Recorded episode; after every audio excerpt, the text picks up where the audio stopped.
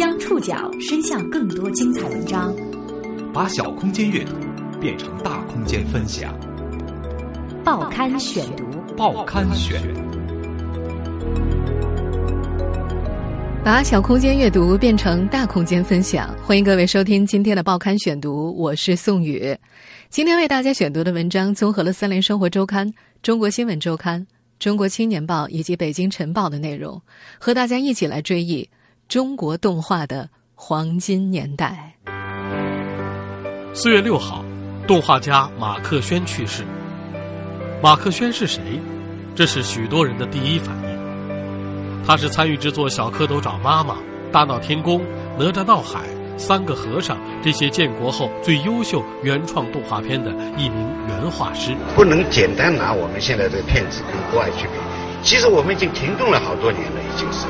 毫不夸张地说，他是上个世纪中国动画黄金时代的见证人之一，也是几代人的集体记忆的一个创造者。从某种程度上说，怀念马克轩。也是在怀念我们的童年和那个已经逝去的年代。报刊选读，今天和您一起追忆中国动画的黄金年代。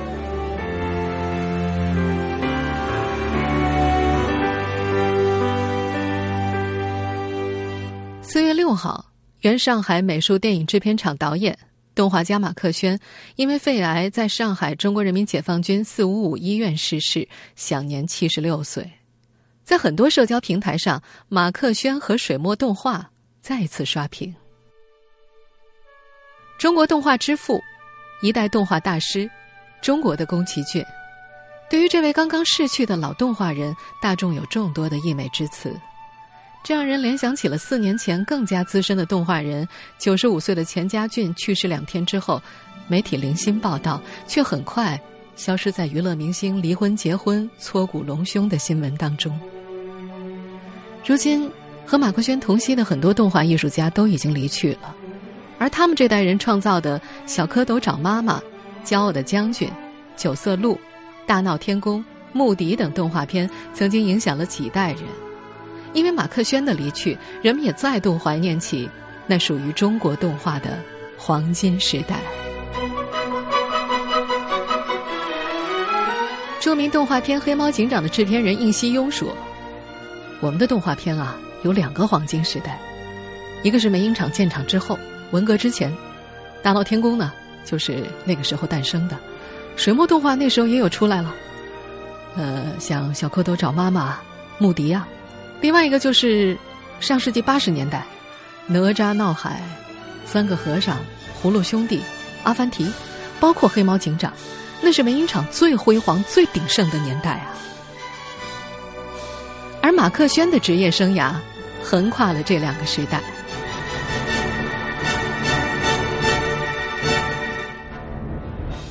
一九五九年，马克轩从浙江美术学院毕业之后，直接分配进入了。建厂不久的上海美术电影制片厂，那个时候他刚满二十岁。一九五七年成立的上海美术电影制片厂脱胎于上海电影制片厂美术片组，那时正值中国美术片起步到发展的阶段。刚刚起步的中国动画在初期大多是学习苏联动画。在很久很久以前，有一只非常美丽的飞鸟。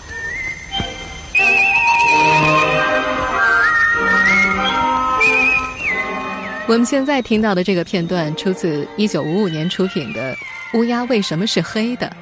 这部片子是美影厂的老动画家钱家俊导演的，在一九五六年获得了第七届威尼斯国际儿童电影节奖。但是当时的一些评委甚至都没搞清楚这部片子是中国生产的，他们以为是苏联的作品。马克轩曾在一次采访当中回忆，这件事对于当时的美影厂厂长特伟等一些领导刺激很大。他们认为是因为中国文化的特征在动画片中体现的不够，才会引起国外同行的误解。那时候，美影厂的创作者们开始思考：中国的动画片该走什么路？怎样才能使它表现出鲜明的中国特点？当时，特伟提出了一个口号：“敲喜剧电影之窗，走民族风格之路，这也为当时的中国动画发展指出了一个明确的方向。于是就有了我们接下来听到的这部具有跨时代意义的动画长片《骄傲的将军》。将军劳苦功高，真了不起啊！敌人十万兵马，就这一下子全给将军打跑了。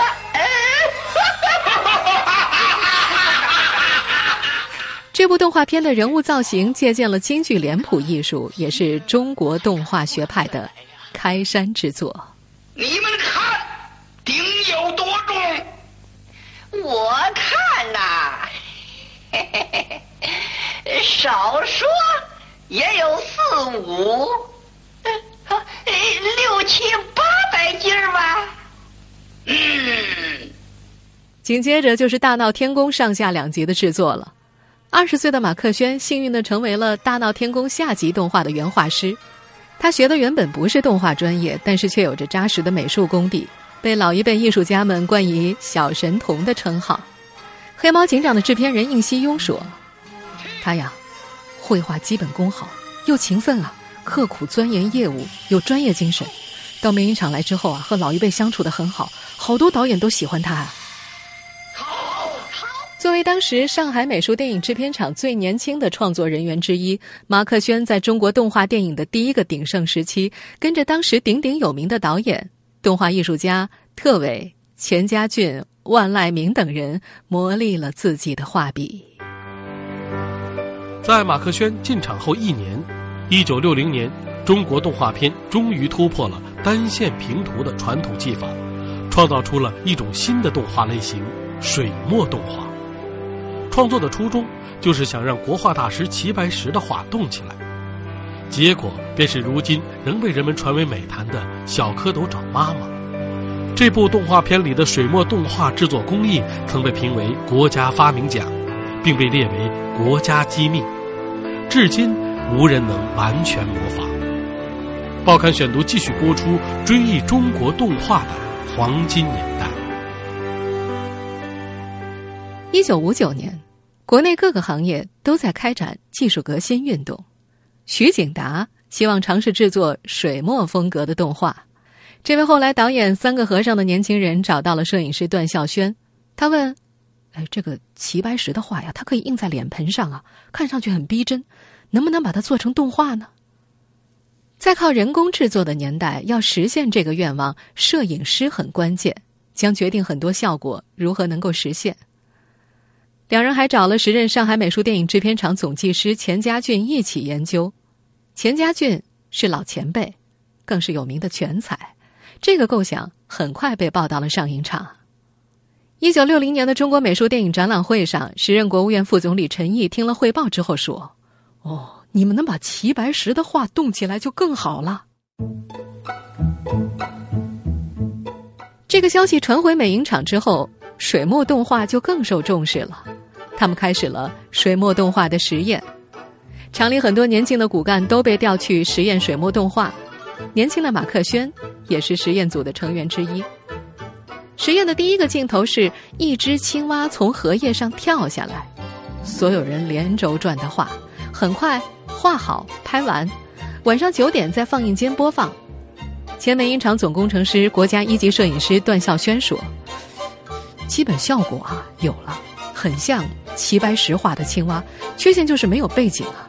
为什么呢？只有黑白两种颜色嘛，没有色彩，动作单一。但是这个基本味道就是墨润的，表示这个方法还是可以的。找到基本方法之后，更大规模的实验开始。美影厂所有的原动画工作人员都开始制作青蛙、鱼、虾、马等片段，这画起来可不简单啊。先用铅笔勾勒出轮廓之后，再着墨完成每幅图案，并且拍摄。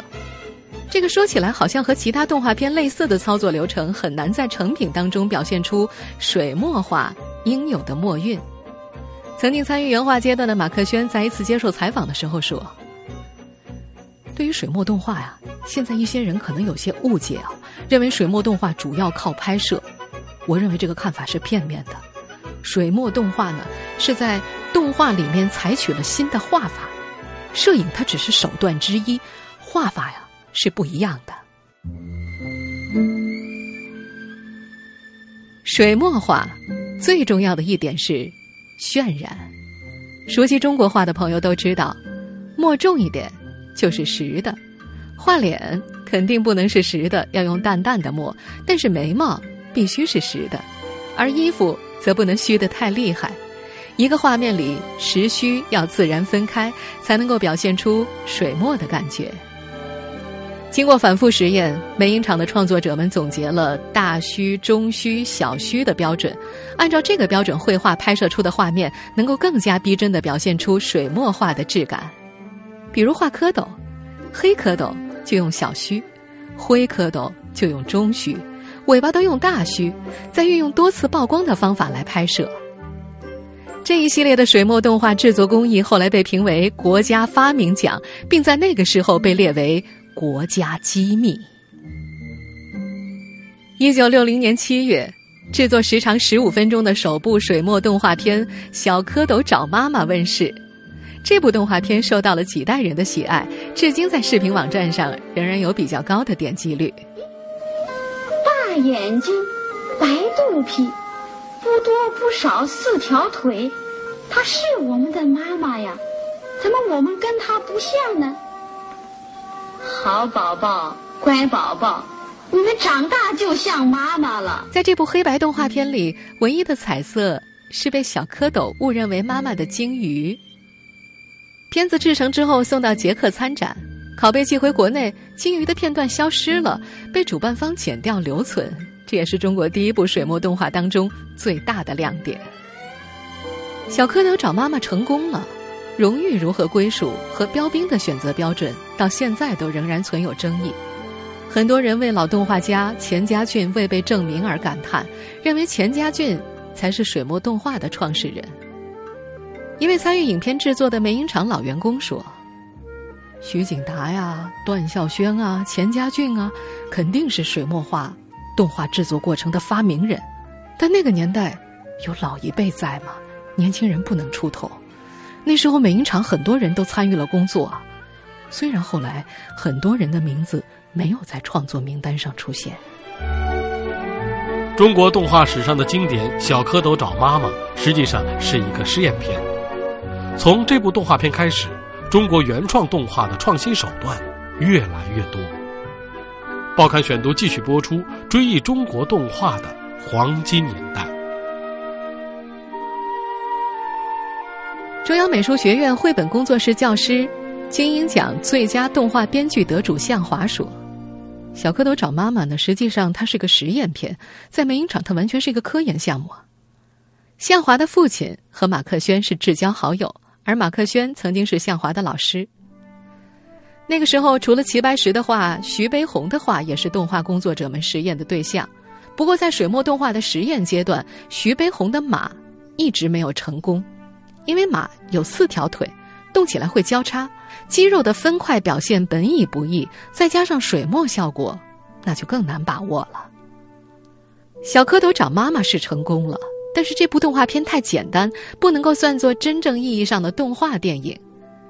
美影厂人马上开始了第二次挑战，一行人到广东乡间采风两个月，准备创作第二部水墨动画《牧笛》，一个牧童和牛的故事。这部片子可以说是集结了全美影厂的力量，动用了最精锐的创作团队，在时任厂长特伟的带领之下，足足做了三年，才做成了第一个有头有尾的完整水墨动画片《牧笛》。在那个年代，很多艺术家都是上海美术电影制片厂的常客，黄永玉、唐云。韩美林等等，都常常到美影厂去给员工们上课交流，帮助设计动画形象。一个下午两小时，画家给大家讲墨韵、讲墨色，并且现场作画，这让那一代的动画人和中国动画受益匪浅。美影厂第二任厂长、国家一级导演严定宪说：“实际上啊，这对动画人来说是一种修养。”现在我跟一些学生说：“你们可以请一个好的美术家来帮你们设计吗？”他们说：“请不起啊。”我们过去啊，请大的画家，虽然那个时候不计较名利啊，但是画家也清楚，开一个画展嘛，几万人看就很了不起了，最多十几万嘛，一部动画片会有多少人看啊？如果大家有兴趣，比看画展记得牢，这个我是有亲身体验的。那个时候我请画家来，人家很乐意来啊，他把自己的绘画风格通过你的动画片体现出来，展示自己的才能。在中国美术学院传媒动画学院院长刘正看来，那个时代的中国动画在世界上已经具有了相当大的影响力。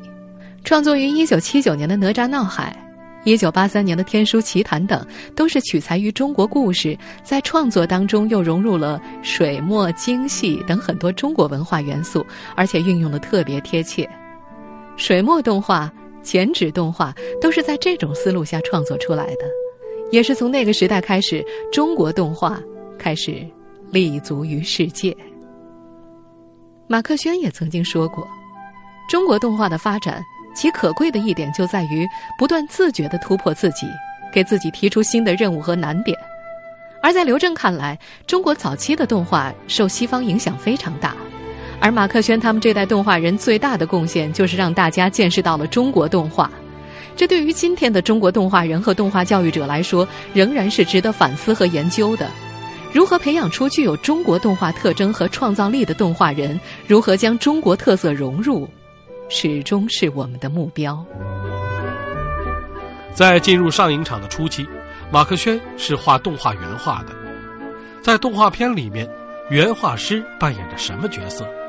原画师对于一部动画片的成功有多大的贡献？报刊选读继续播出，追忆中国动画的黄金年代。在动画片里，原画师是做什么的呢？这个问题，马克轩曾经有自己的解释。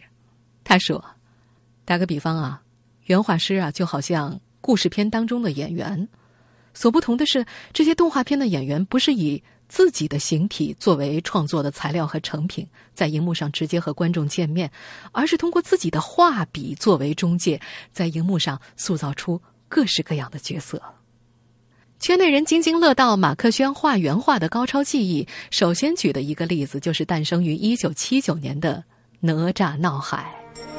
老爷，夫人生了，是男是女？呃，不知是个什么。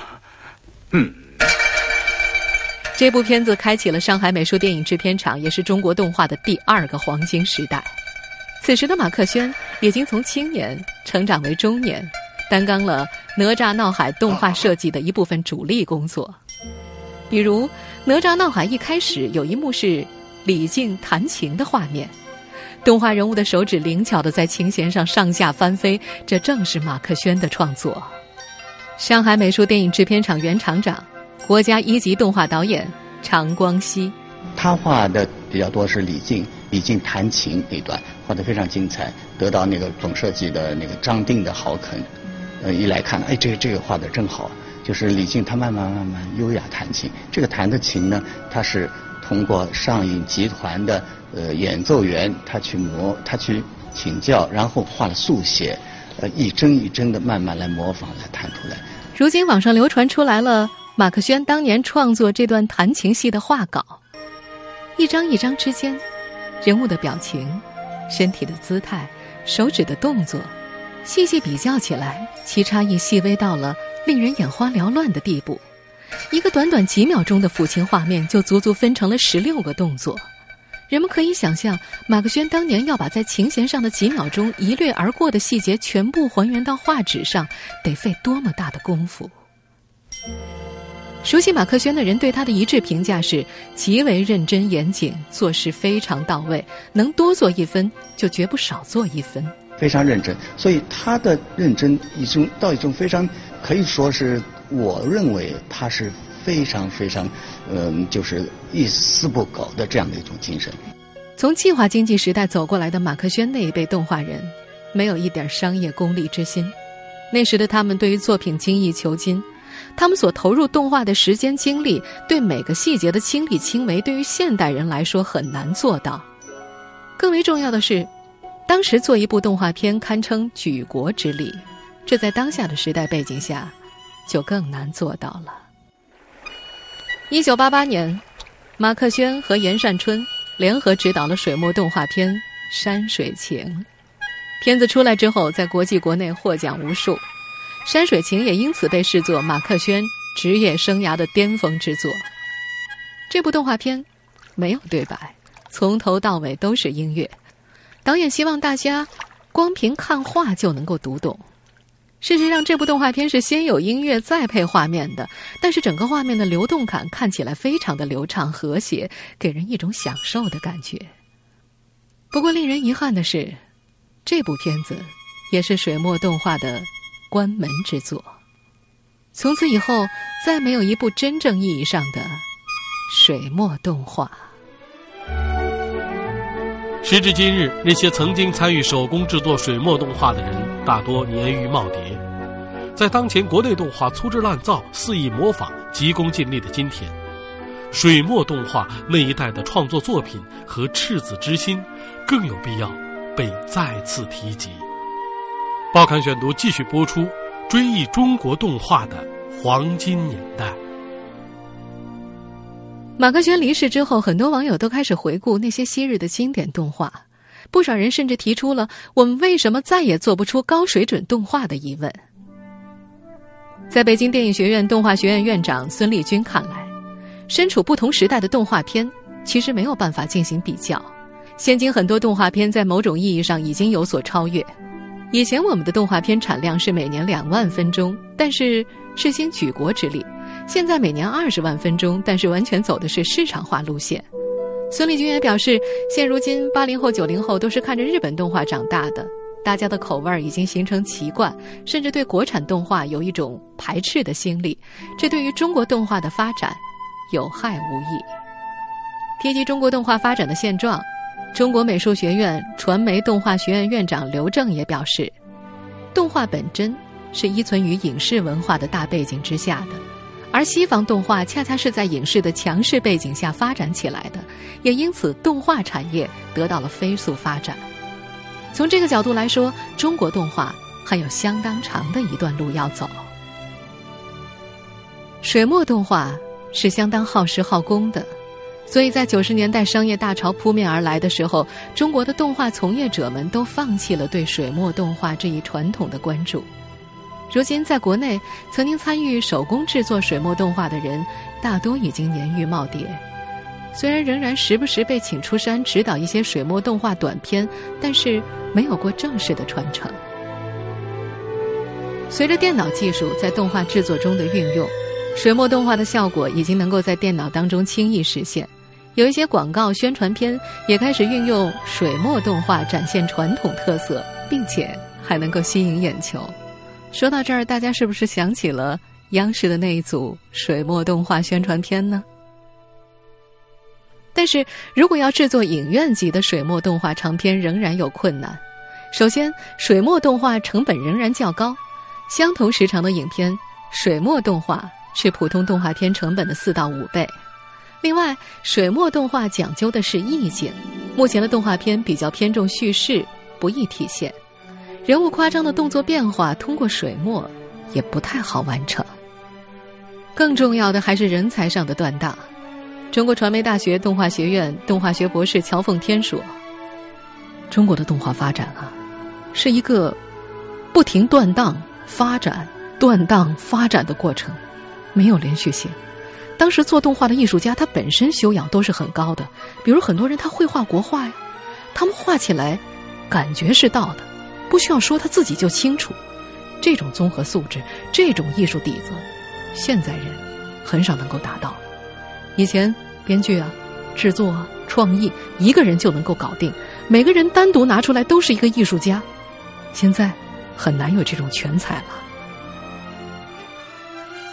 马克轩在生前谈到中国动画发展之路的时候，曾经说：“不能简单拿我们现在的片子跟国外去比。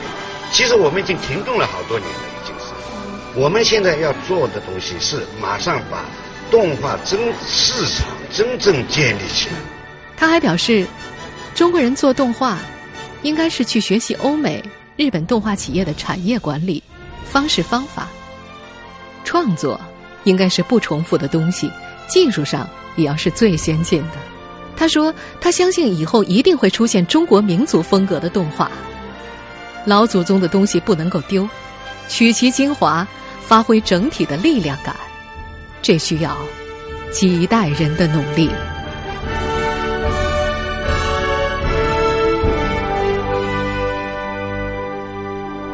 以上您收听的是《报刊选读》，我们一起追忆了中国动画的黄金年代。我是宋宇。感谢您的收听，收听节目复播，您可以关注《报刊选读》的公众微信号，我们的微信号码是“报刊选读”拼音全拼。今天节目内容综合了《三联生活周刊》、《中国新闻周刊》、《中国青年报》、《北京晨报》的内容。下次节目时间再见。